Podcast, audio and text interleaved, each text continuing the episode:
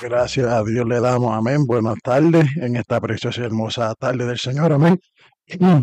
Me complace, amén, aleluya, traerle una sección de las que le había hablado cuando empezamos, ¿verdad que sí? Los que me vienen siguiendo desde el principio, este, les dejé saber de que iba a estar trayendo entrevistas con personas con testimonios de que yo pensara y supiera que iban a ser de bendición para sus vidas.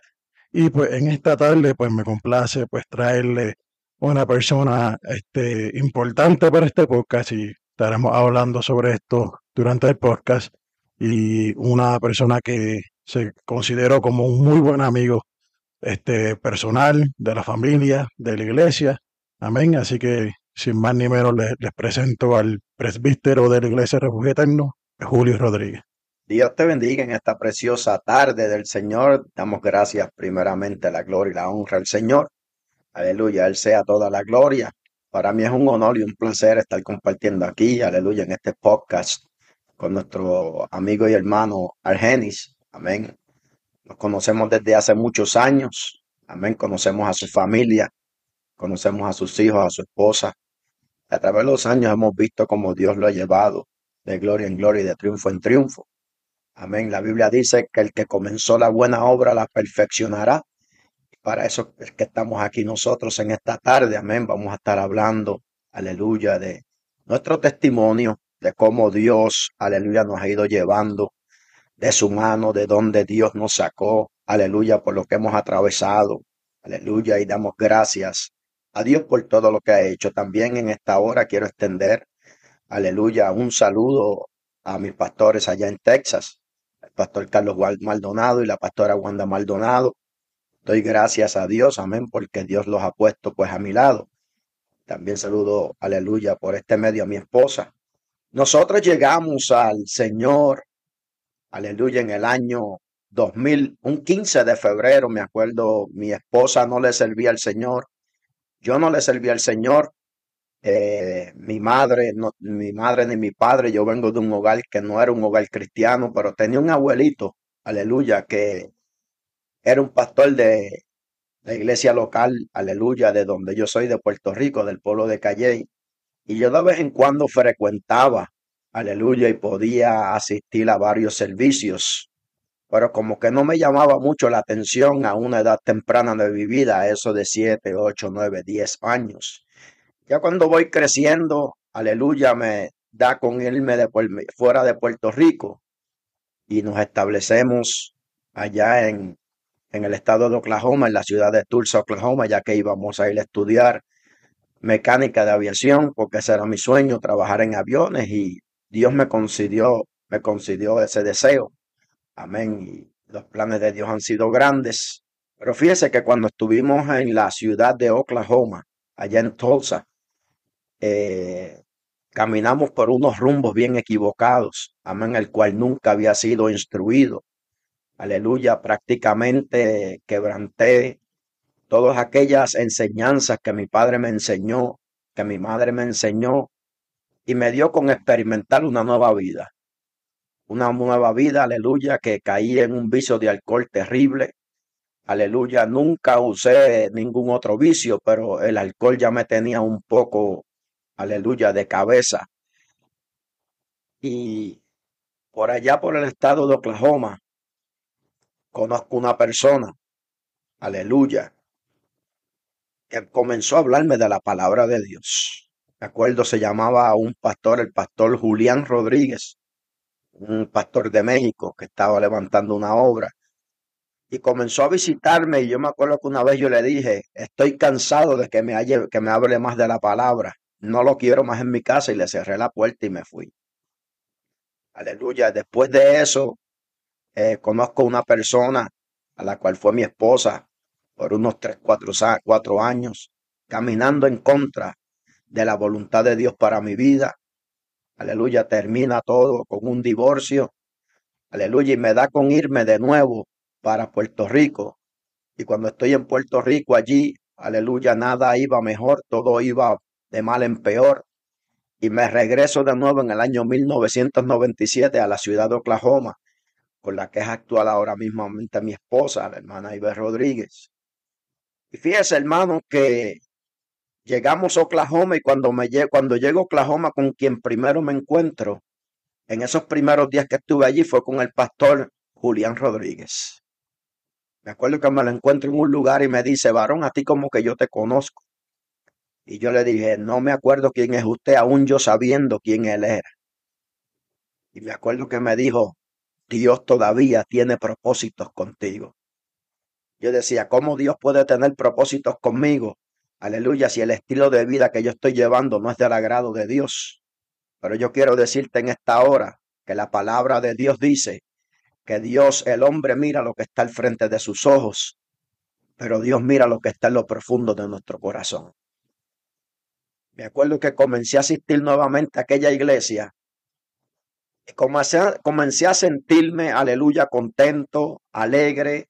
Estábamos con mi familia, mis dos niñas, mi esposa, yo, íbamos frecuentando de domingo a domingo y me acuerdo que una vez un hombre bajito, pequeño, de una gran estatura, me habló, aleluya, y ministró, aleluya, mi vida de una manera especial a través de una palabra que Dios tenía para mi vida. Seis meses después partimos desde la ciudad de Tulsa, Oklahoma, y llegamos aquí, aleluya, a Texas, o allá a Texas. Y ahí visito una iglesia llamada Refugio Eterno. Nunca me olvido aquella tarde que me invitaron un 14 de febrero. Me invitaron a una actividad que había de una unidad, un convivio que tenía la iglesia. Llegué allí, le dije a mi esposa, voy a ir, no quiero saber de pastores, no quiero saber de ministros, no quiero saber de hermanos, simplemente voy porque quiero acompañarte. Me acuerdo que me siento en una silla, comienzo a oír aquellas alabanzas hermosas y en el mismo medio de aquella actividad yo comencé a llorar. Y el Espíritu de Dios comenzó a ministrar mi vida. El pastor me acuerdo que se me acercó y me dice, ¿estás bien? Yo le digo, sí, estoy muy bien. Se acaba la actividad y me dice, aquí te espero mañana, si te puedes esforzar. Le dije a mi esposa, ¿sabes una cosa? Creo que voy a llegar. Cuando llegamos, aleluya, 15 de febrero, ese día, pastora, la cual es mi pastor hoy en día, hace 22 años, estaba predicando bajo el mensaje, aleluya, de Abraham cuando sube al monte a sacrificar a su hijo. Me acuerdo, aleluya, que mi corazón estaba compungido. Yo estaba mirando al pastor, yo estaba llorando, él me miraba y él parece que decía, la palabra está ministrando la vida de este joven. Para aquellos tiempos teníamos escasamente unos 31 años, 30 años, por ahí más o menos. Y ese día, cuando él dice, como Abraham iba a subir al monte a sacrificar a su hijo, también Cristo, aleluya, a través de su Padre, aleluya, envió a su hijo para morir en la cruz por nuestros pecados. Yo me acuerdo que aquella palabra a mí me compungió de una manera muy especial. Y cuando abro mis ojos, estoy frente al altar aceptando al Señor. Me acuerdo, nunca me olvido aquel día, acepté al Señor, recibí bautismo en Espíritu Santo. El Señor me dio, aleluya, me bautizó con las lenguas. Fue algo bien bonito, algo bien maravilloso y de ahí en adelante hemos caminado por los últimos 22 o 23 años en el caminar del Señor. Pero yo quiero decirte que a través de este caminar hemos pasado por pruebas, hemos pasado por batallas, hemos pasado por desánimos, hemos pasado por situaciones familiares. Aleluya, que nos miramos dentro de la barca y muchas veces queremos tirarnos de la barca. Pero cuando me voy a la palabra, la palabra de Dios me dice que Jehová estará conmigo todos los días de mi vida.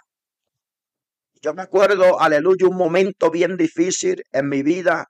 Aleluya, cuando ya estaba en los caminos del Señor, y de nuevo, de nuevo, nuevamente comenzaron, aleluya, esas cosas del mundo a tratar de comenzar a invadir mi vida.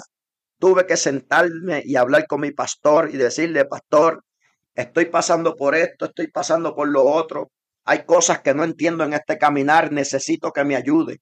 Él me dice, yo te puedo ayudar, hijo, pero tienes que comenzar a leer la palabra, tienes que comenzar a ayunar, tienes que comenzar a orar, tienes que comenzar a retirarte.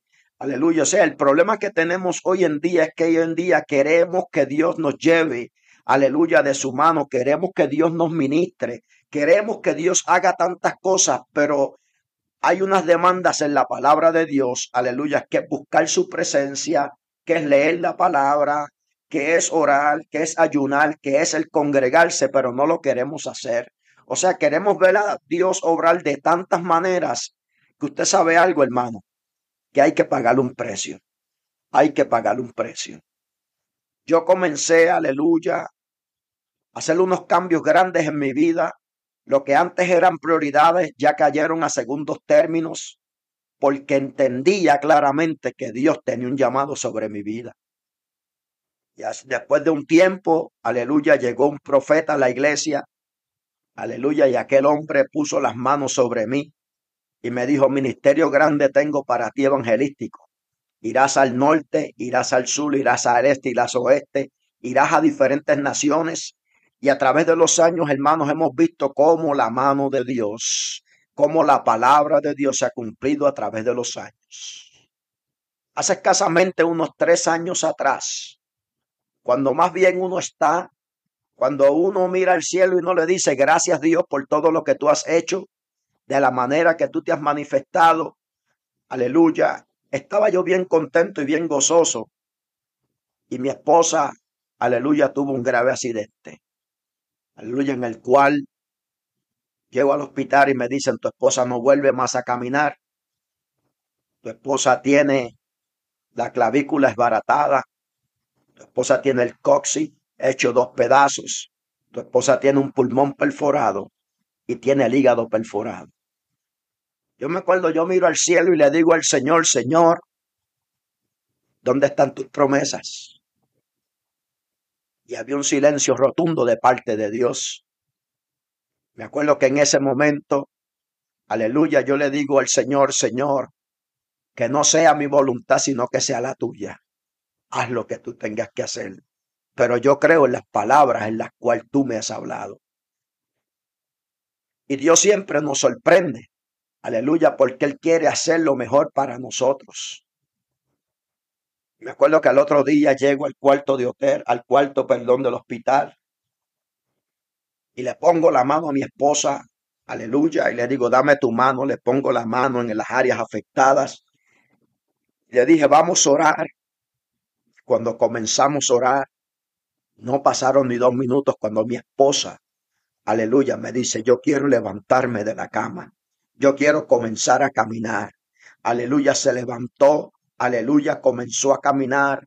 Aquellas enfermeras y aquellos doctores comenzaron a ver, aleluya, lo que había sucedido y me dicen, ¿qué ha sucedido aquí? Yo le digo, que es que hicimos una oración. Aleluya, y el Señor, aleluya, levantado a mi esposa y el Señor, aleluya, me la llevará a mi casa nuevamente. La estadía que iba a ver en un hospital de casi ocho meses a un año, solamente duró tres días. Yo quiero decirte, aleluya, que en el momento más oscuro de tu vida, ahí está Dios a tu favor. Aleluya, dice la Biblia que Él no ha perdido una batalla. Aleluya, que los ojos de Jehová están sobre los justos. Ay, qué lindo siento la presencia de Dios. Tú que estás atravesando un momento difícil en este día, yo vengo a decirte, Cristo es la única solución para ti. Aleluya, no, no guindes, aleluya, los guantes, no tires la toalla. Aleluya, todavía hay algo más que Dios quiere hacer. Todavía hay una área donde Dios quiere entrar. Todavía hay una área donde Dios quiere introducirse. Aleluya, hay cosas que Dios quiere arrancar, pero hay cosas que Dios también quiere plantar. Tú que estás, aleluya, ahora mismo oyendo este podcast, aleluya, y tu esposa no le sirve al Señor, tus hijos no le sirven al Señor, quieres que te diga algo, yo soy testigo del poder de Dios. Mi esposa, aleluya, hoy en día predica la palabra de Dios conmigo, llega a todos los lugares, aleluya, sigue caminando, aleluya, no importando lo que la ciencia haya determinado, lo que la medicina haya determinado a tu vida, quieres que te diga algo, hay un Cristo de la gloria que de la tumba se levantó, dijo, toda la autoridad me ha sido dada en el cielo, en la tierra y debajo de la tierra. Aleluya. Y dice la palabra que por sus llagas hemos sido sanados, que por sus llagas hemos sido curados. Y yo le doy gloria y honra al Señor por lo que Dios ha hecho en mi casa y en mi familia. Aleluya. Padre, tú que estás, aleluya, a través de este podcast, oyendo lo más seguro, aleluya, porque te has topado con él, aleluya, porque estabas sintonizando otra cosa en el Facebook, aleluya, y te topaste con este podcast, quieres que te diga algo. Si tus hijos están descarriados, Aleluya, es momento de comenzar a orar por ellos, es momento de comenzar a clamar por ellos. Aleluya, yo predico la palabra de Dios, pero eso no significa que nuestros hijos son perfectos. Aleluya, tengo una hija, aleluya, que le sirve al Señor. Tengo una hija ahora mismo, aleluya, descarriada, aleluya, pero tengo un hijo, aleluya, que mientras yo predicaba la palabra del Señor, aleluya, se enfrió en los caminos del Señor y cayó en el vicio de las drogas. Fueron dos, tres años, hermano, de un momento bien difícil para mí, donde tenía que estar, aleluya, agarrado de la mano del Dios Todopoderoso, donde yo le decía al Señor, Señor, pero ¿qué está sucediendo? Aleluya, voy y oro por los hermanos, aleluya. Tú los levantas, tú los libertas, tú los restauras. Pero ¿qué está pasando con los míos, Señor? Aleluya. Hay momentos que vuelvo y te digo nuevamente, Dios te va a sorprender. Dios te va a sorprender. Aleluya, pero en ningún momento dejé de predicar la palabra del Señor. Mi hijo detrás de los barrotes. Aleluya, mi hijo me llamaba, me decía, papá, ya yo no aguanto más, no sé qué hacer, me voy a quitar la vida. Y yo le decía, hijo, confía en el Dios Todopoderoso. Me dice, no puedo estar más aquí, papá, ya no resisto. Aleluya, me han dado pelas, me han dado cantazos, me han dado azotes. Aleluya, tengo un ojo hinchado. Le digo, hijo, eso es el problema cuando le damos la espalda a Dios. Joven, tú que estás oyendo este podcast, aleluya, que lo más seguro, aleluya, estás sentado en la banca de una iglesia, pero cuando sales de esa banca de la iglesia, el enemigo comienza, aleluya, a tentar tu vida, aleluya, te dice que vayas aquí, te dice que vayas allá, quieres que te diga algo, aleluya, es momento de ponerle un stop a esa voz extraña, aleluya, tírate de rodillas, Pídele al Señor, aleluya, que haga, aleluya, una obra nueva en ti, que aquello que te está dando, aleluya, le digas al Señor, Señor, quítalo de mí, no lo necesito, aleluya. Yo vengo a decirte en esta hora que tú te acordarás de este día, aleluya, porque hay un Dios todopoderoso, aleluya, que sus ojos están puestos sobre cada uno de los jóvenes que oyen este podcast en este día. La noticia, aleluya, testificaba esto anoche en la iglesia, donde estamos aquí en Colorado predicando en estos tres días de campaña. A mi hijo le habían dado una sentencia de 200 mil dólares. Pues no teníamos para pagar esa fianza o le iban a dar 20 años de cárcel. Yo hablo con el abogado y le pregunto, aleluya, ¿qué se está negociando? Él dice, no hay ningún tipo de negociación. 200 mil dólares, aleluya, con 20 mil dólares que tienes que traer o 20 años de cárcel. Le dije, no tengo los 20 mil dólares, tampoco puedo resistir ver a mi hijo detrás de los barrotes. Aleluya, le pregunté qué número hace mi hijo para ver el juez. Me dice, hace el número uno y la juez hoy no está de buen ánimo. Está dando uno por uno. O sea que si es sentencia de 20 años, son sentencia de 20 años. No hay nada para negociar.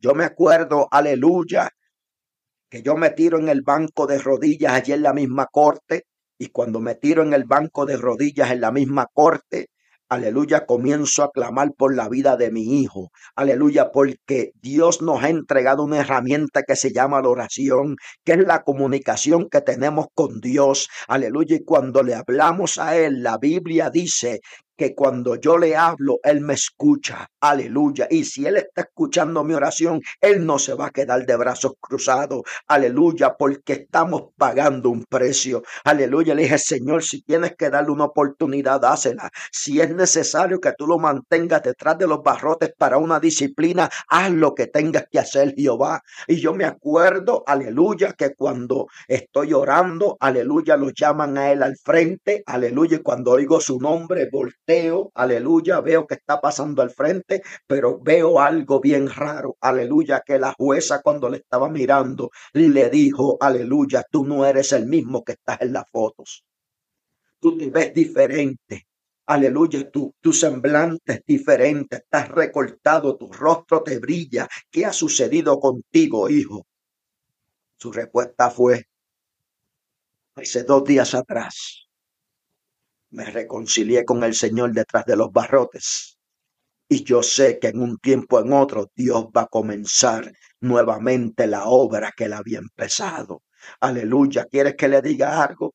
La jueza, aleluya, de aquellos 200 mil dólares de fianza, de aquellos 20 años de cárcel, aleluya, cuando vio el cambio, cuando vio, aleluya, la transformación, cuando vio la restauración de mi hijo, porque eso es lo que hace el Señor. Cuando Cristo se te revela, aleluya, toda, toda cosa, todo cambia, aleluya. La Biblia dice, de modo que si alguno está en Cristo, las cosas viejas pasaron, he aquí todas son hechas nuevas. Mi hijo era un hijo, un, un hombre nuevo mi hijo era un joven nuevo. Mi hijo comenzó a ver diferente las cosas. Mi hijo, su vocabulario cambió. Aleluya. Y Dios le recompensó. Aleluya. Y aquella jueza nos dijo, se pueden volver nuevamente a Tesa, rompió los papeles y dijo, no hay 200 mil dólares de fianza, no hay 20 años de prisión.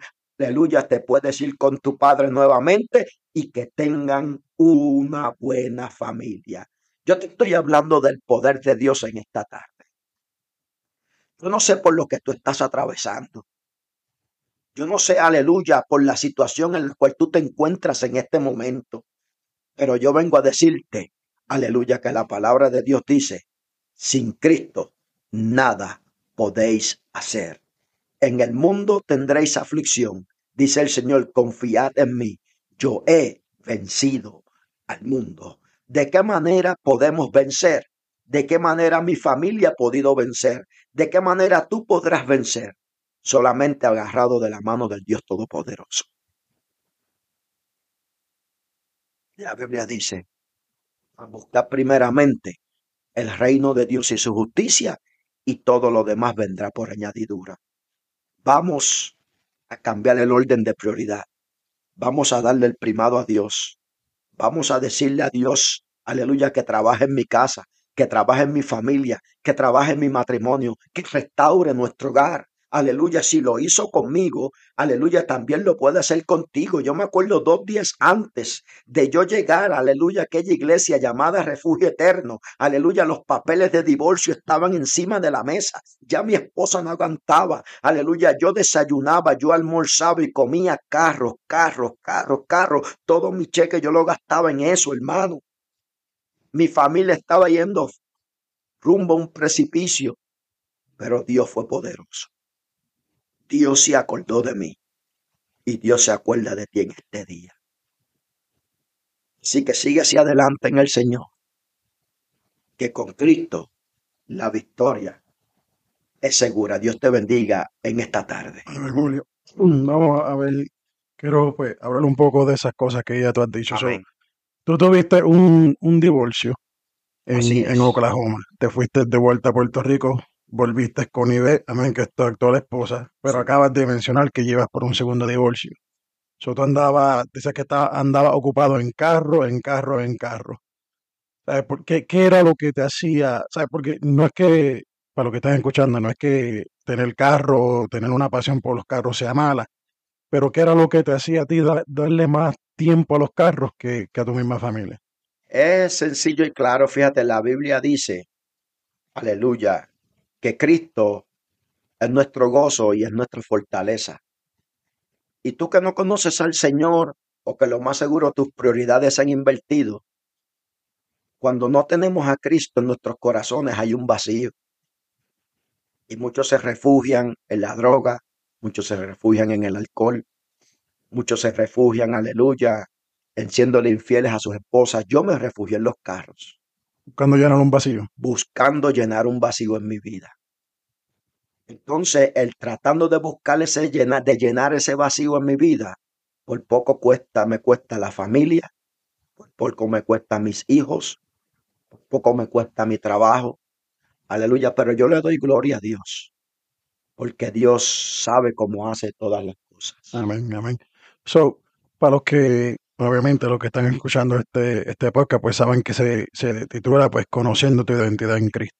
Y cuando el hombre o la mujer, el joven, la joven, el niño aún no conoce su identidad en Cristo, claramente está careciente de que de esa llenura, que es lo que estaba buscando Julio llenar por medio de, de los carros, como él mencionó otras situaciones que, que otras personas buscan llenar pues, pues su vida, es claramente atado a una deficiencia, amén, una deficiencia espiritual que va atada, amén, y, y, yo pues así me lo ha puesto en el corazón, la, la, mayoría de las cosas que nos pasan dentro y fuera de la iglesia, tú estés dentro de la iglesia o fuera de la iglesia, no importa, si no conocemos nuestra verdadera identidad en Cristo, amén, vamos siempre a estar cogiendo de una pata. Tú sabes algo, eso es algo bien importante, eh, porque yo no, yo no sabía quién yo era. Por eso es que el que no se conoce a sí mismo y no sabe de dónde, de dónde ha provenido, de dónde ha salido, aleluya, o sea, no tiene ningún propósito. Cuando yo me metí a la palabra de Dios, que la Biblia dice, aleluya, Dios hablando, hagamos al hombre conforme a nuestra imagen y nuestra semejanza. O sea, quiere decir que todo lo que la Biblia dice que Dios hizo, lo hizo bueno. Entonces, pues si yo soy creación de Dios, si yo soy un hijo de Dios, quiere decir que hay algo bueno en mí. Amén. O sea, por eso es que tenemos que entender el propósito de Dios. Yo no entendía el propósito de Dios en mi vida. Aleluya, porque no me había acercado a Él. Aleluya, ahora cuando nos acercamos a Dios, somos sellados con el Espíritu Santo. Y cuando somos sellados con el Espíritu Santo, el Espíritu Santo nos revela, aleluya, a Cristo. Aleluya. Y cuando miramos, aleluya, ese personaje de Cristo, nuestro Salvador, la vida comienza a cobrar sentido.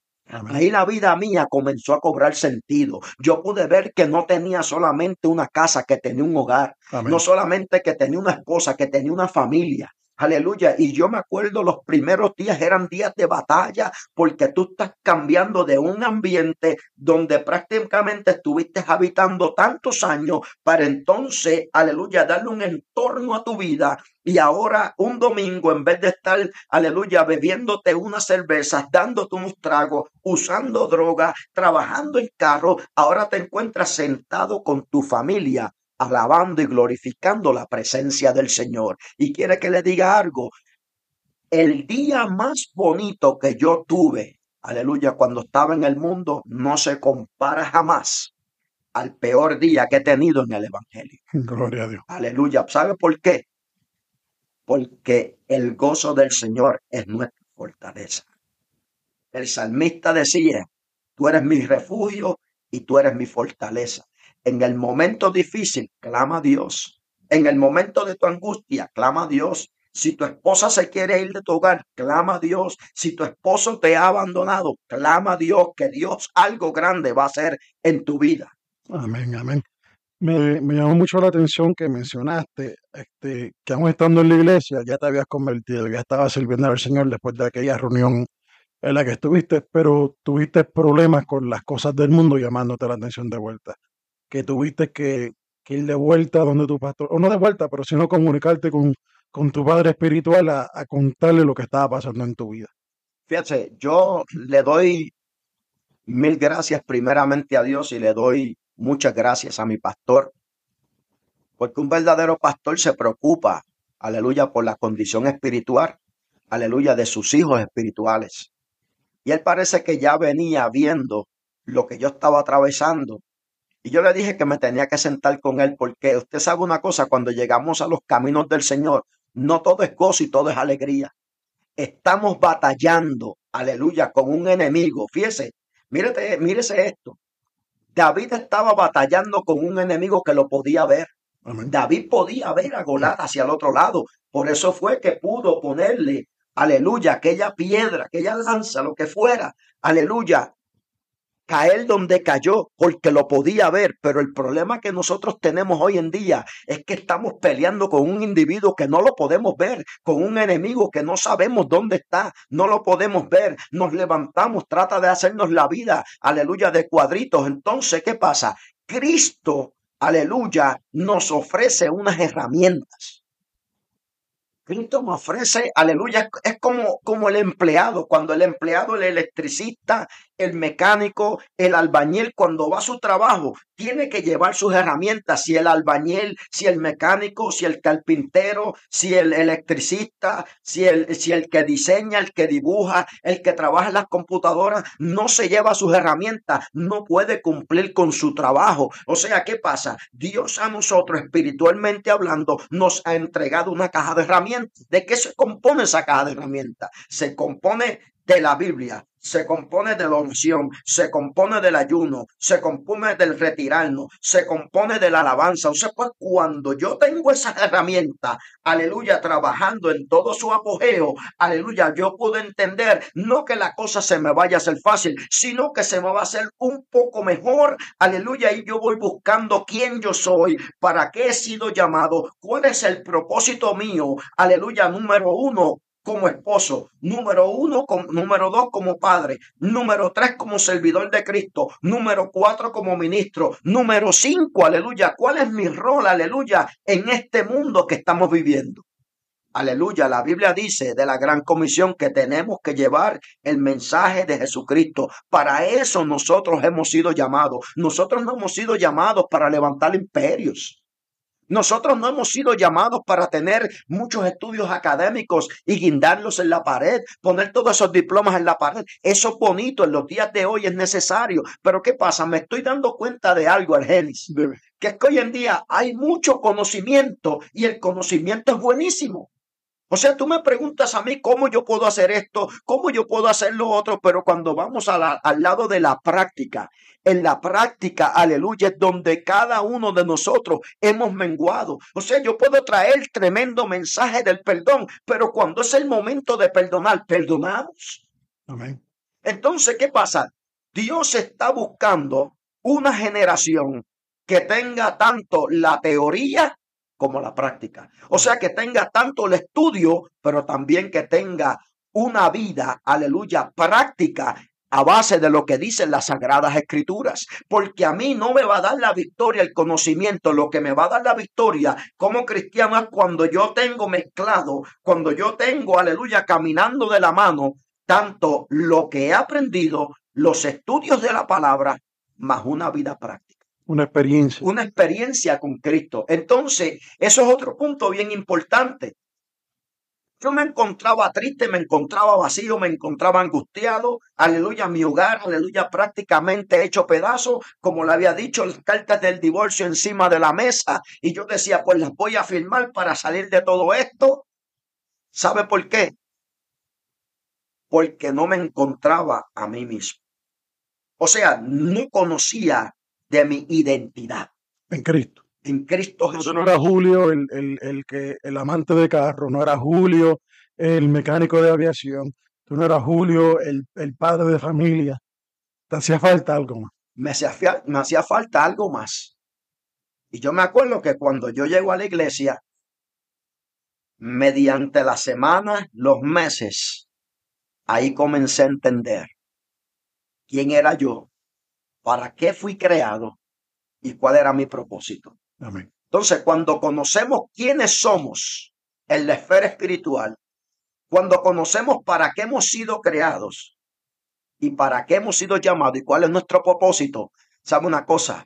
Es como, como una batería, aleluya, es como un cargador espiritual aleluya, que nos motiva. Ese es el motor, aleluya, de motivación para nuestra vida. Entonces, cuando tú conoces tu propósito, cuando tú conoces para qué has sido llamado, cuando tú conoces, aleluya, ¿Qué es lo que Dios ha hablado a tu vida? Aleluya, pueden venir pruebas, pueden venir tempestades, pueden venir tormentas, se te puede caer la casa encima, el techo, el techo se puede desbaratar en pedazos, pero tú estás centrado aleluya, sobre la roca que es Jesucristo, que es el único que nos puede ayudar en los momentos de Amén.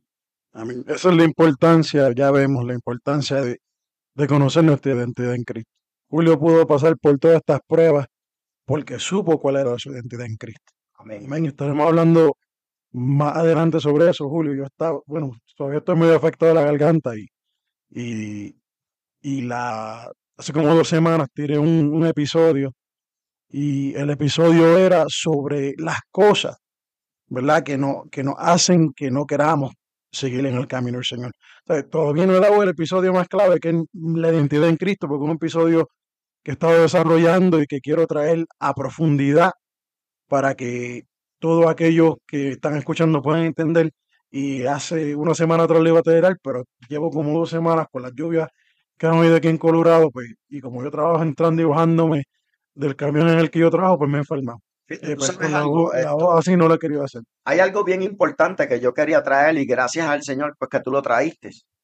Eh, en este caminar hay cosas que, que le tocan a Dios, pero hay cosas que nos tocan a nosotros como cristianos. Seguro que sí. Como, como seres vivientes, aleluya, como, como ciudadanos, como personas que estamos en este mundo. Yo para acercarme al Señor buscaba de la ayuda de Dios primeramente, pero habían cosas en mi vida que tuvo que depender de mí sacarlas para que no se afectara mi vida espiritual lo primero que yo tuve que hacer fue hacer un, orden en mi vida. ¿Cuáles eran mis prioridades en el mundo y cuáles son mis prioridades ahora? Yo le digo algo, a mí los carros me alaban porque me alaban. Tenía un taller de mecánica, dedicaba tanto y tanto y tanto tiempo a ese taller. Llegó un momento donde mi esposa me tuvo que decir o decir eso entre el taller de mecánica o la familia. Tuve que comenzar, aleluya, a tener prioridades. Tuve que bajarle las horas al taller de mecánico para estar con mi familia. Después de eso, los carros de carrera que yo tenía, tuve que venderlo todo. Me dolió, pero quería llegar al propósito de Dios. Entonces, ¿qué pasa? La Biblia dice que tenemos que cazar las zorras pequeñas porque son las que echan a perder la viña. La viña es tu vida espiritual. Amén. Entonces, nosotros como seres humanos, todos, a todo, a cada uno de nosotros, Dios nos ha dado una inteligencia. Y cuando estamos caminando en el Señor, nosotros sabemos lo que nos está haciendo daño y lo que no, no nos está haciendo daño. Yo conocía lo que me estaba haciendo daño. Y yo tenía que comenzar, aleluya, ¿a qué? a comenzar a trabajar con una lista de prioridades. En otras palabras, yo tenía que ser aquel cazador, aleluya, que mediante la palabra y el lente espiritual tenía que comenzar a cazar esas zorras pequeñas. Yo te puedo enumerar cuáles son las zorras pequeñas, aleluya, las que echan a perder la viña. Podrían ser, ¿sabes qué? Los lujos, aleluya, podrían ser el, la malgastadera dinero en ciertas cosas, podría ser las cosas que tú quieres comprar que no son necesarias para tu vida, aleluya, podría ser lo más seguro, aleluya, para decirlo así, aleluya, eh, los lugares, aleluya, donde las mujeres, aleluya, están ahí donde tú le pones dinero. Esas son cosas que no le, agradan a, no le agradan a Dios. Entonces yo nada más no lo miro del lado que no le agrade a Dios. Aleluya, yo quiero cambiar en mi vida espiritual. O sea, nosotros como caballeros, aleluya, tenemos que hacer un cambio. Tiene que haber una transformación en nosotros. Esa transformación no viene a través de mi intelecto. Esa, esa transformación viene, ¿sabes a través de qué?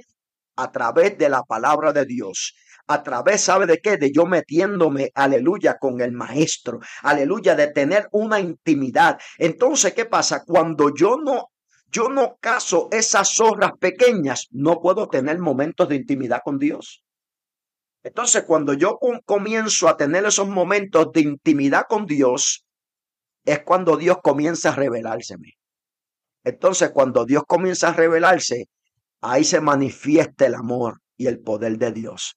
Entonces, las cosas que yo veía anteriormente que para mí eran prioridades, ya llegan a ser en un segundo término, ya toman un segundo lugar, ya toman un tercer lugar, ya toman un cuarto lugar hasta que al fin, aleluya, se van y nunca volverán, ¿sabe una cosa? Porque tu prioridad ahora es Cristo. La Biblia dice, mirad al blanco de soberana vocación, solamente mirándolo a Él es que tenemos, aleluya, la respuesta que estamos buscando. O sea que tuviste que empezar a ser un sacerdote verdaderamente de tu casa. Porque aunque Dios nos manda a darle la prioridad, tenemos que, entender algo. Dios, Dios dice que el primer ministerio del hombre es la familia. Así Primeramente está nuestra relación con Dios. Y después no, no, es nuestro ministerio. ¿sabes? Está Dios, la familia y después el ministerio, o sea, la posición que usted tenga en, la iglesia, sea pastor, evangelista, lo que sea. Eh, primero está Dios, luego la familia, luego el ministerio. ¿De acuerdo? He, he adoptado algo, fíjate, de mi pastor.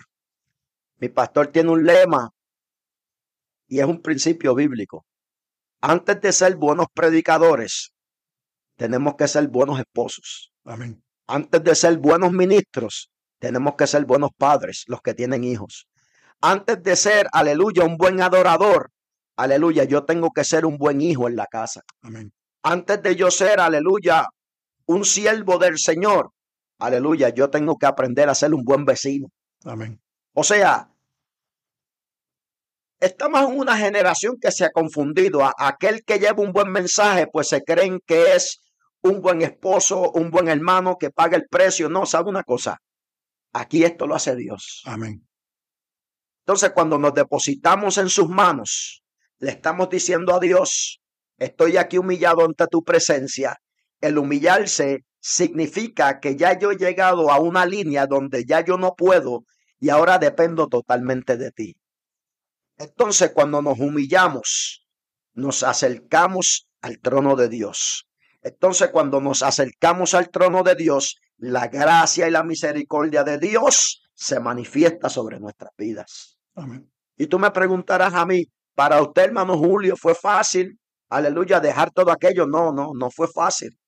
Aleluya, cuando usted está en un ambiente por tantos y tantos y tantos años, aleluya, su vida, su cuerpo, su mente, todo lo que le rodea se adapta a ese estilo de vida que usted lleva. Entonces, cuando usted quiere dar un giro de 360 grados y quiere comenzar a servirle a Cristo, van a llegar pruebas, van a llegar batallas, van a llegar situaciones difíciles, pero si yo le hablo a Jesús, Él me escucha.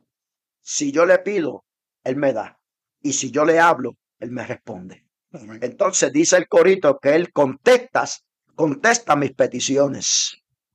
Entonces, si tú lo más seguro en este día has creído de que Dios se ha olvidado de ti, de que las cosas no han salido como tú has querido, como tú has planeado, ¿quieres que te diga algo? El caballero de la cruz es perfecto en todo. Tus planes no son los planes de Dios. Tus planes pueden fracasar. Tus planes se pueden ir al precipicio, pero los planes de Dios, como dice la palabra, que la palabra de Dios y los planes de Dios permanecen para siempre. Amén. Y si usted que está escuchando es uno de los que está quizás pasando por momentos así como lo, ha- lo ha expresado nuestro hermano Julio, que hay- tiene cosas que dejar, tiene cosas que ponerle en prioridad, ¿verdad? Eh, En este camino, aunque no es fácil, es gratificante porque la paga es mejor de la que podamos recibir del mundo. Eso es lo primero. Segundo es de que es hora de que tomen la decisión de poner las prioridades en orden como tuvo que poner este, nuestro hermano Julio. Y son cosas que todos debemos hacer. Amén. Ha llegado un momento en mi vida y recientemente que yo digo, son tantas cosas las que tengo que hacer que tengo que ver cuáles son las que verdaderamente no necesito hacer y cuáles son las que verdaderamente son las que yo necesito empezar a hacer. Amén. Y poner todo en la balanza que va primero, que va después. Fíjate, la Biblia dice, mas buscar primeramente el reino de Dios y su justicia y todo lo demás vendrá por añadidura. Todo lo demás será añadido. Estamos viviendo en unos tiempos donde Gloria yo quiero primero las añadiduras. Si las añadiduras son buenas, entonces yo te sirvo. Pero ¿qué dice Jesús en su palabra? Jesús en su palabra dice, el que quiera venir en pos de mí, es algo voluntario. Pero aquí es que viene la demanda. Niéguese a sí mismo, tome su cruz y sígame. Amén. Entonces, cuando yo analizo este personaje de Jesús, aleluya, fue apedreado, fue prácticamente traspasado, aleluya, con una lanza, fue azotado, fue colgado en un madero, eso no lo tuviste que hacer tú. O sea, nosotros nos toca la parte fácil comparado con lo que Jesús atravesó. Entonces yo te pregunto en este día, ¿cuál es el miedo para tú dar el paso? ¿Quién la tenía más difícil, Jesús o la tienes tú en este momento?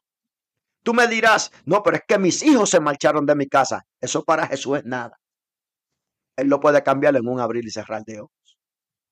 ¿Sabes una cosa? Tú me podrás decir, aleluya, es que ya llevo mes y medio sin conseguir un trabajo, un trabajo. ¿Quieres que te diga algo? Dios lo puede hacer en este momento. Tú me dirás a mí, no, es que usted no conoce mi vida. No, no tampoco la quiero conocer, pero tú tampoco has conocido la mía. Amén. Si tú conoces la mía, nos podemos sentar a hablar. Aleluya, pero yo quiero decirte que hasta esta hora yo estoy parado, yo estoy sentado, aleluya, alabando y glorificando el nombre del Señor, porque un día decidí darle mi corazón al Señor y si he llegado hasta hoy ha sido porque la mano poderosa de Jehová, aleluya, se ha manifestado a mi favor y al favor de mi familia. Amén, porque nuestro hermano Julio nos ha dicho, ¿verdad que sí? Un poco, ¿verdad? De su testimonio, no he entrado a detalles, porque usted dirá, bueno, pues se le hizo fácil, pero verdaderamente póngase a pensar qué, qué pensó o qué estaba pasando por la mente de nuestro hermano Julio. Su esposa en un, accidente, le dicen el diagnóstico médico que no va a poder volver a caminar, su hijo preso. ¿Qué, ¿Qué, sentiste tú para que la gente vaya entendiendo? ¿sabes? Porque mucha gente escucha a los predicadores y, algo que yo quiero traer con este podcast es como humanizar, amén, al, al, al cristiano, algo que pues yo trabajo en camión y tengo un ayudante o a veces soy el ayudante y alguien que maneja, ¿verdad? Y, he tenido varias conversaciones con, gente que, han tenido conversaciones con cristianos y muchos han sido ateos. Y me he dedicado a hablarle de Dios, no a tratarlo de convencerlo de no, que tienes que ir a la iglesia, que te va a. Nunca salió de mi vida, Julio, decir te va a perder, te va a ir para el infierno. Yo he tenido conversaciones muchas veces con gente que son este, gay o lesbianas. Nunca le he dicho te vas a ir para el infierno. No. Es más, yo trabajaba con una, con, con dos, trabajaba en un momento con dos lesbianas. Y, y, una conocía del Señor y me dijo, ¿sabes qué? Yo te doy las gracias así de la nada un día.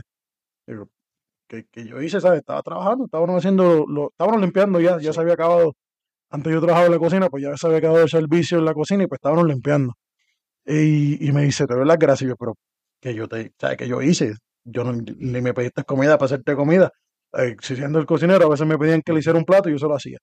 Eso no es que tú nunca me has dicho de que yo me voy para el infierno. yo digo, perdón, y me dice, no, es que pues, yo soy lesbiano.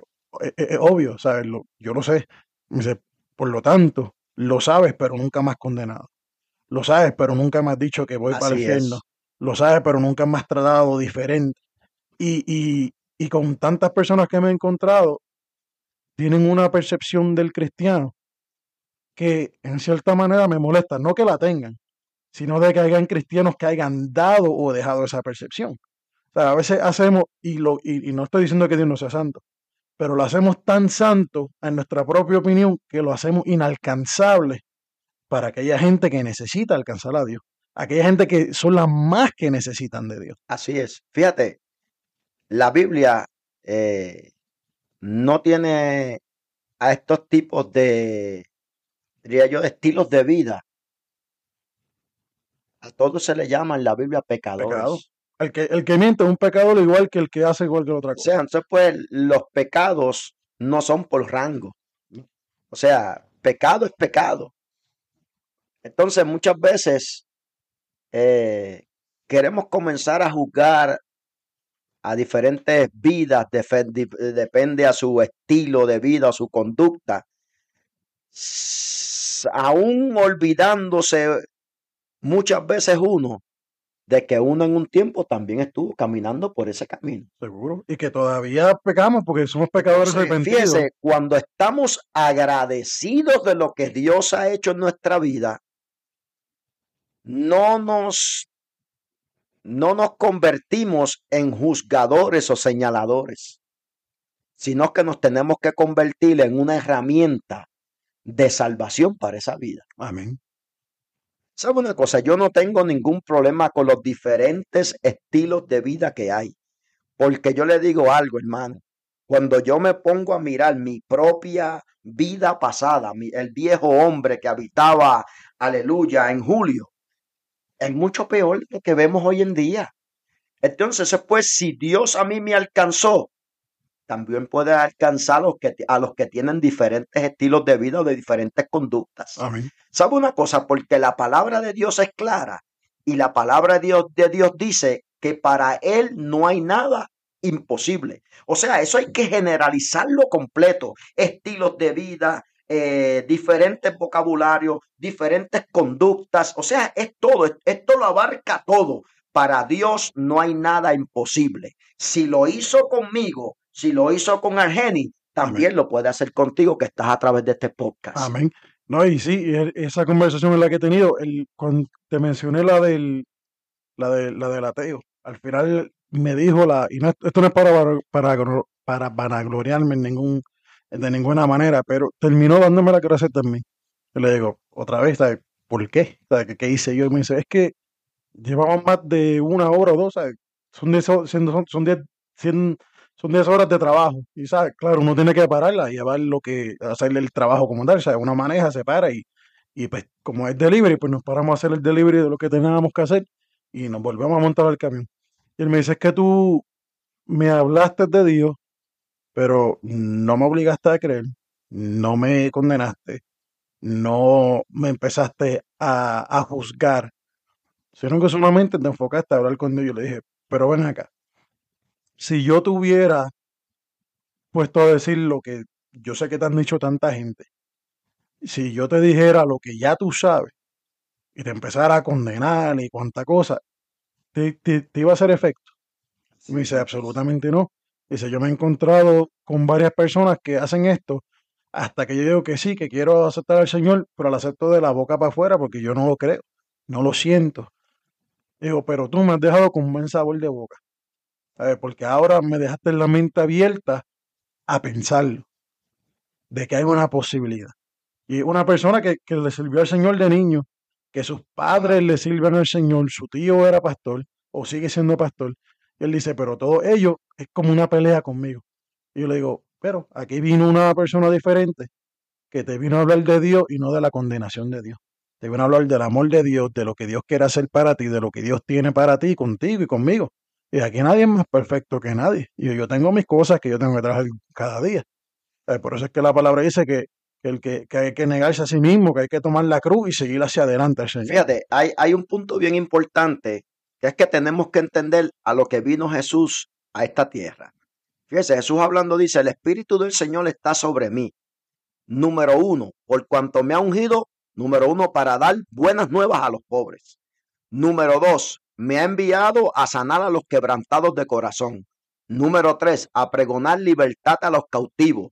Número cuatro, a dar vista a los ciegos. Número cinco, a ponerle libertad a los oprimidos. Número seis, a predicar el año agradable del Señor. O sea, mire, mire lo que abarca esto. O sea, Él ha venido a pregonar libertad a los cautivos. Ha venido a darle vista a los ciegos, a aquellos que no pueden ver, lo que es en sí la palabra de Dios, aquellos que están viviendo un mundo de tinieblas. Dice, a poner en libertad a los oprimidos, aquellos que han sido oprimidos, ¿por qué? Aquellos que han sido oprimidos, aleluya, por lo más seguro de una, de una conducta no agradable ante los ojos de Dios. De aquellos que tienen, aleluya, lo más seguro, un vocabulario no agradable al corazón de Dios. Pero fíjese que en ningún momento la Biblia dice que Dios los está rechazando. En ningún momento. La Biblia dice que Dios rechaza el pecado, pero ama el pecado. Amén.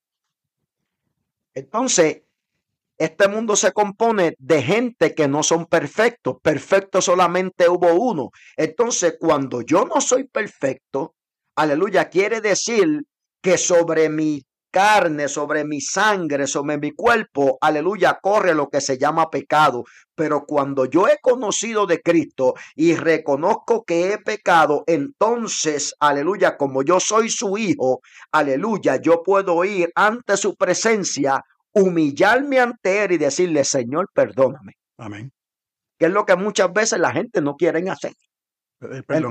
o sea, es humillarse, es decirle al Señor, Señor, perdóname, no importando tu situación, no importando, no importando tu estado civil, no importando, aleluya, tu conducta, aleluya. ¿Sabes una cosa? Cuando llegamos a los pies de Jesucristo, somos cambiados, transformados, renovados y restaurados. Amén.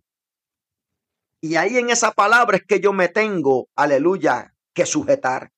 Que yo quiero ser cambiado, quiero ser transformado, quiero ser restaurado, mas también yo quiero ser edificado por la palabra de Dios. Amén. Amén. Y eso es lo que, eso es lo que se trata, ¿verdad? Además de, pues, de, de la identidad, ¿verdad? En Cristo, esto es lo que de eso se trata secundariamente, se puede decir esta época, que es humanizar el Evangelio. No, no a Dios, al Evangelio, en la manera que lo, que lo expresamos y que lo llevamos.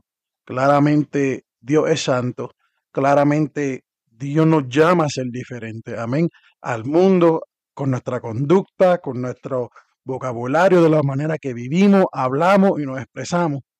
Pero al fin y al cabo somos humanos. Amén. Es una cosa esto, Algenis, eh, es algo bien fácil eh, describirlo para que tú entiendas cómo es vivir sin Cristo.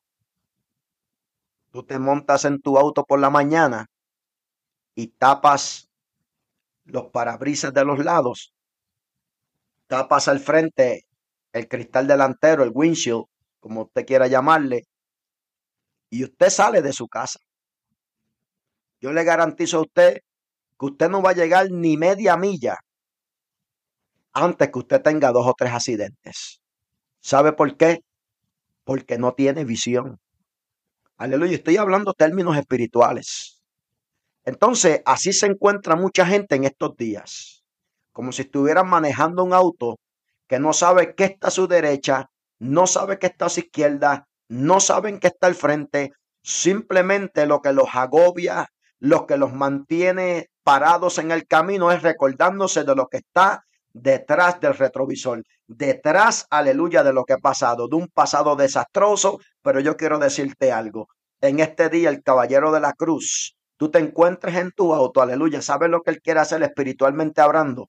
Aleluya, sacar, aleluya, esos, esos covers que están en los parabrisas, sacar, aleluya, ese cover que está en el frente de la, aleluya, en el, en el cristal delantero, aleluya, en el vidrio delantero, aleluya. Y sabes qué? Que cuando se sacan todos esos, aleluya, cartones, aleluya, eso, todo eso que está cubierto, comienzas a ver con claridad, comienzas a ver las carreteras, sabes dónde tienes que parar, sabes en qué salida te tienes que hacer, tienes que salirte. De esa misma manera es la vida espiritual.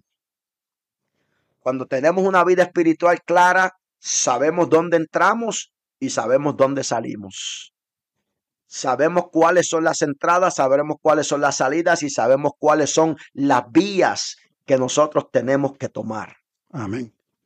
Y cuando conocemos nuestra identidad en Dios, sabemos todo esto, Julio. Amén. Cuando tenemos Cristo como lo que lo tenemos tener, que es nuestra roca, nuestra piedra angular, que donde se formó la iglesia, pero de igual manera de esa piedra angular es la que donde tiene que estar sedimentada nuestra familia, nuestro matrimonio, nuestras relaciones. Cristo debe ser la base de todo. Amén. Amén. Y sabemos cómo, cuándo y dónde es que tenemos que poner a Cristo, buscar de Cristo, agarrarnos de la mano del Señor. Y esto es sabiendo quiénes somos para Dios primeramente. Cuando caminamos una vida o estamos viviendo una vida sin Cristo, y aún los que están dentro de la iglesia, hay muchos que necesitan saber y conocer su identidad en Cristo. Por eso es que tienen tantos problemas, por eso es que estaban como Julio en un momento donde estando dentro de la iglesia tenía batallas con las cosas del mundo y todos hemos pasado por esto. Amén. Amén. Y es porque perdemos amén, nuestra visibilidad de quienes somos en Cristo. O sea, cuando nos enfocamos, ¿verdad que sí?, en lo que somos para Dios, en quienes hemos sido llamados y para qué hemos sido llamados. Ahí es que podemos tener una vida que, que podamos decir que es realmente exitosa, porque verdaderamente en ese momento es que vamos a entender quiénes somos para Dios, qué es lo que importa, qué es lo que no importa.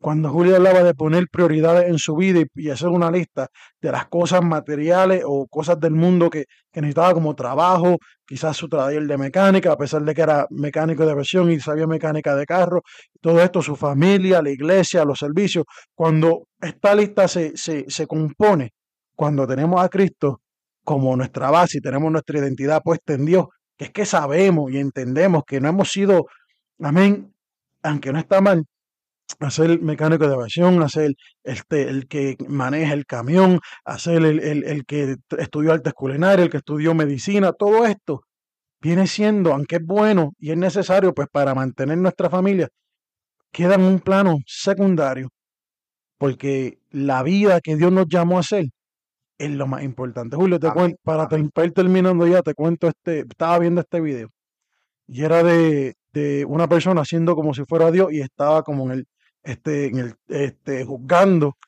las acciones de las personas, algo que está pronto a suceder.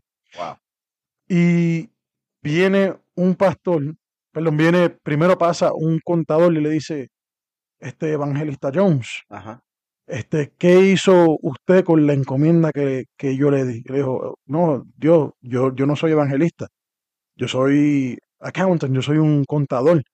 Le dice, no, pero es que yo no te llamé en ningún momento a ser contador. Yo te llamé a ser un evangelista.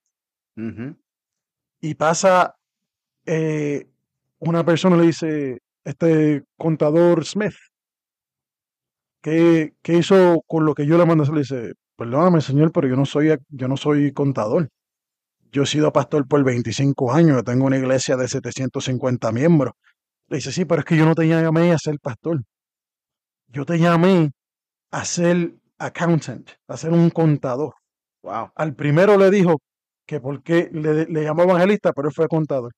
Y le pidió cuentas por, por las 500 mil almas que él se supone que impactara en Asia. Y él no fue porque ¿qué era un contador. Un contador. Al que era pastor lo mandó a ser contador. Y le dijo, no, es que tú ibas a tener dos partners, los cuales iban a venir al Señor por ti. Y entre ustedes tres iban a ayudar a tanta iglesia y a tantos miembros de iglesia que iban a haber impactado un millón de almas. Wow. Pero impactaste a 750 solamente porque no existe lo que te manda a hacer. Pero vaya. Y viene una mujer que baja y le dice, hermanita tal. Y ella le dijo, Señor, antes que me diga, yo, yo no, yo no fui a campos de misiones. Yo nunca prediqué. Yo nunca hice nada más que dedicarme a mi familia. Tuve dos hijos que tú me diste y me dediqué a criarlos bajo el temor tuyo. Y él le dijo, te digo algo, le dijo, yo no te llamé a ir a campos de misiones. Yo no te llamé a predicar. Yo te llamé a dedicarte a tu familia y a enseñarle a tus hijos lo que es el temor a Jehová. Ahora mira el millón y medio de almas que tus dos hijos impactaron por la enseñanza que tú le diste. Quiere decir que aunque no sea malo, tenemos, joven que me escucha, tengan los sueños que tú tengas, esos sueños tienen que estar sujetos a lo que Dios te llama. Por eso es que yo digo que es secundario, haga lo que haga, viene siendo secundario, o, o, sea lo que sea que tú quieras hacer en algún momento de tu vida, al fin y al cabo es secundario, porque lo primero es lo que Dios nos manda a hacer, porque Dios nos llamó a ser este, gente espiritual, Amén. Sí, que hay que mantenernos, claro que sí, pero hasta eso tiene que estar sujeto a lo que Dios nos mandó a hacer y nos llamó a hacer. ¿Para qué? Para que no influya y no obstaculice el verdadero llamado que Dios nos mandó a hacer. Amén, amén, amén, amén, amén. Fíjate, eso es lo que lo llama la Biblia, ser, ser prudente. O sea, y la Biblia trae una comparación de, del hombre insensato o sea, el hombre que quiere hacer las cosas por su propia fuerza, el hombre que quiere hacer las cosas de acuerdo a sus estudios, el hombre que quiere hacer las cosas de acuerdo a su experiencia. Aleluya. Y la Biblia le llama a este hombre insensato y lo compara como un hombre que edificó su casa sobre la arena. Y dice que descendió lluvia, vinieron ríos, soplaron vientos y dieron con ímpetu contra aquella casa. Pero dice que la casa, o sea, hablando de nuestra vida espiritual, se cayó y se convirtió en grandes ruinas. Pero la Biblia también habla de un hombre prudente, de un hombre, aleluya, hablando términos cristianos, términos de la palabra, o sea, un hombre que, que analiza las cosas antes de hacerlas, que consulta con Dios y busca la aprobación de Dios antes de tomar una decisión, antes de entrar a un lugar, antes de, de, comenzar a hacer una transacción, de una compra de casa, de lo que sea. Y dice que Dios le comparó a este hombre prudente y dice que edificó su casa sobre las rocas. Y dice que descendió lluvia. Fíjese, en las dos casas hubieron lluvia. En las dos hubieron, aleluya, los ríos soplaran, soplaban rápido, las tormentas, los vientos soplaban, las aguas se levantaron, aleluya, y golpearon contra ambas casas. Pero la casa del insensato dice que no cayó, porque estaba fundada sobre la roca. Yo te pregunto en este día, eh, ¿sobre qué está fundada tu identidad? Tu identidad está fundada a base no sé, podría decir de tus experiencias en la vida, eh, una identidad, aleluya, que fuiste maltratado por tus padres, por tus abuelos, por tus amigos, y hoy en día has levantado un carácter, una conducta terrible, y esa es la manera que tú te conduces a todo el mundo. Aleluya, la Biblia le llama un hombre insensato, pero Dios puede hacer un cambio y puede hacer una transformación aleluya, y te puede convertir en un hombre prudente o una mujer prudente, aleluya, que edificó su casa sobre la roca. ¿La roca quién es? La roca es Jesucristo, el Hijo del Dios viviente. Amén. Así que hasta aquí, pues, este, este episodio de este podcast con nuestro hermano Julio Rodríguez. Amén, aleluya. Que el cual, repito, nos conocemos desde hace muchos años, ¿verdad? Este, y pues es un placer. Y, oh, y se acuerdan que le mencioné la importancia de él sobre este podcast y que lo vamos a estar pues poniendo por Facebook también. Este, aunque les debo el video, pero aquí va a estar el audio y como quiera va a ser de bendición. No es necesario que nos vean para que reciban, sino que escuchen las palabras que, pues, que se dijeron aquí en esta preciosa tarde. Este, hace mucho, mucho tiempo estaba viendo, este, me salió un recordatorio, una memoria en Facebook de la vez que viniste cuando estábamos en la Chambers. Y fue hace como seis años más o menos. Y, venía yo con un, con un deseo en mi corazón pues, de empezar algo, ¿sabes? De, de, de, yo veía que la gente hacía sus lives en, Facebook y de diferentes cosas, tanto edificadora y no edificadora. Y, y, pues tenía como ese deseo en mi corazón y ya venía metiéndome al mundo de los podcasts y me llamaban mucho la atención porque siempre he sido muy fanático de la radio. Entonces, siempre, pues, cuando descubrí este mundo de podcast, pues que es más o menos parecido, aunque no es lo mismo, pero me llamó mucho la atención. Entonces, esa, en, esa, en esa campaña que, hubo de aniversario, este, por medio de Dios, tú me dices, ¿cómo se llama el, el, el, nombre de tu programa? Y yo me quedé como que, ¿qué? Entonces, el, nombre de tu programa de Facebook y es que yo no tengo. Y dice, sí, pero Dios dice que lo va a tener. Y estuve un tiempo que hacía unos lives y después vino una pandemia y empecé con los podcasts y los lives. Y pues lamentablemente pues pasaron cosas en mi vida y sucesos en mi vida que hablamos en los sucesos, ¿verdad? del episodio pasado, de, de esas cosas que muchas veces nos hacen detenernos en lo que empezamos a hacer y a veces no nos sentimos que estamos listos, a veces no nos sentimos que estamos worthy de hacerlo porque nos creemos las mentiras del mismo diablo por las situaciones que pasan en nuestra vida. Y pues de eso hablamos el, el episodio pasado, pero estuvo aguantado esto alrededor de como dos años. Y, y, mi esposa era una que siempre me decía, mira ahí el podcast, mira ahí los likes, mira ahí el podcast. Mujer sabia, mujer amén, aleluya, que, que, que edifica y mujer virtuosa, amén. Siempre pues le doy gracias a Dios por mi esposa, amén. Este, de que Dios lo ha usado pues para siempre empujarme en las cosas de, del Señor, amén. A veces cuando aún uno se envuelve tanto en el trabajo, en los hijos, el, aún a veces hasta en la misma iglesia y se le olvida de que uno tiene cosas que Dios no, no ha puesto en nuestro corazón y talentos de, que le, de los que le vamos a tener que responder y darle cuenta a Dios al fin y al cabo. Y pues ella siempre fue una que siempre me lo recordaba. Y a veces dejaba que pasara un tiempo y me lo volvía a recordar y le decía, ya no te lo recuerdo tanto para que no te moleste. Porque también uno se molesta, también ese, eso es lo, más increíble, que a veces Dios lo está usando y uno se molesta. Amén, de que, de que le recuerden lo que Dios quiere que le recuerden a uno. Y pues Julio fue parte esencial de eso, del igual que fue mi esposa. Y en algún momento, si, si se anima, amén, aquí la tendremos en el podcast, amén, porque también tiene un testimonio, amén, de donde Dios la ha sacado, de las cosas que Dios ha hecho en su vida, amén, y pues cuando, le prometo que cuando ella se sienta lista para compartirlo, amén, así lo estaremos haciendo, pero gracias Julio por estar aquí, ya que, he sido, ha sido parte esencial, amén, uno de esas personas que, que ha puesto un grano de arena, amén, para que esto sea posible. Así que te lo agradezco un montón. Dios te me bendiga, Dios te me guarde. Espero verte pronto y alguna vez pues tenerte aquí con, con la hermana Ibe para ver su parte de, ese testimonio. Amén, amén, amén. Dios le bendiga a todos en esta tarde. Amén. Ha sido un placer compartir, amén, este podcast con nuestro hermano Argenis. Y esperamos que sea de buena edificación para sus vidas. Amén. En este día. Así que hacia adelante en el Señor y saludos. Dios les continúe bendiciendo. Amén. Nos vemos pronto.